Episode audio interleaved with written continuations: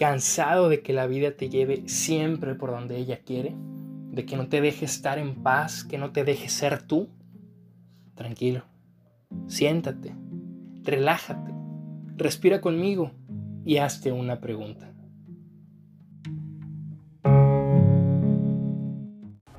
Bienvenidas y bienvenidos de nuevo a esto que es Hazte una pregunta.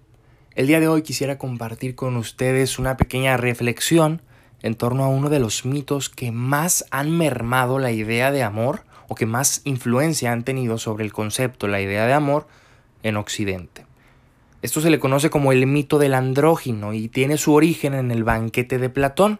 Recordemos que al banquete había varios invitados, entre ellos el mismísimo Sócrates, ¿no? quien de hecho llega tarde por quedarse pensando, y entre otros más invitados estaba Aristófanes, comediante.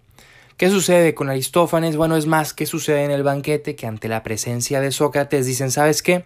Vamos a despedir a los músicos, muchas gracias, y al final, en lugar de seguir con las tradiciones, vamos a tener un diálogo filosófico. Tema común, el amor.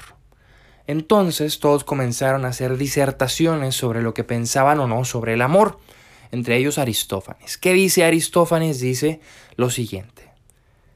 De manera primitiva, en el origen de los tiempos, teníamos tres tipos de humanos.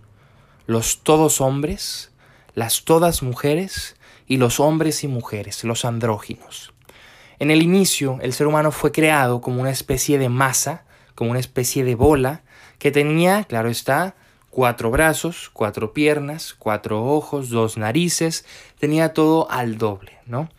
Y estos eh, humanos originales, los más altos o los más superiores, dice Aristófanes, eran los hombres hombres. Posteriormente las mujeres mujeres y los más bajos los hombres mujeres. ¿Qué dice Aristófanes entonces? Dice, bueno, estos seres eran muy superiores, eran, claro está, mucho más fuertes de lo que somos los humanos ahora. Entonces ellos, en un ataque de soberbia, empezaron a creerse más que los mismísimos dioses y quisieron subir al Olimpo. Los dioses, como castigo, los cortaron por la mitad y los separaron, condenándolos a vagar su vida entera buscando su contraparte.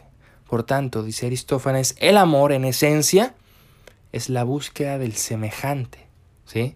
¿Por qué? Porque estoy buscando aquel que me fue separado de un inicio. Por eso, dice Aristófanes, vemos amor de un hombre que busca a otro hombre, vemos una mujer que busca a otra mujer y vemos hombres que buscan mujeres y mujeres que buscan hombres. ¿Por qué? Todo esto porque han sido separados de entrada, porque están buscando a su otra mitad. Este mito, el amor de los semejantes, inclusive también hay quien llama el amor de los contrarios a una siguiente propuesta dentro del banquete, nos puede explicar un poco sobre por qué en nuestra sociedad se habla y se habló mucho tiempo de que el amor implica buscar a tu otra mitad, aquel que te complemente y que no solo que te complemente, sino que tenga lo que a ti te falta. Ese amor o esa idea de un amor que consiste en buscar al otro que me haga sentirme completo. Ese amor tiene su origen en este mito. ¿Y cómo podemos reflexionar en torno a ello? Bueno, el amor en esencia, podríamos pensar, después de mucho análisis y reflexión, inclusive de mucha lectura, puede que no sea necesariamente o únicamente buscar mi otra mitad. ¿Por qué? Porque puede que el ser humano no esté dividido en mitades. Puede que cada individuo sea algo completo en sí mismo y que el amor sea una búsqueda de compartir. Como diría Eric Fromm en El arte de amar, el amor en esencia consiste en compartir, en dar, y no porque me sienta vacío, y no porque dé me quedo vacío, y no porque me sienta vacío busque que me den.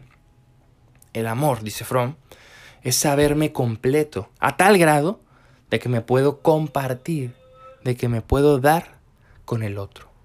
¿Qué piensas tú? ¿Consideras que debemos buscar a nuestra otra mitad? ¿O consideras que estamos tan completos que lo único que hay que hacer en el amor es buscar con quién compartirnos?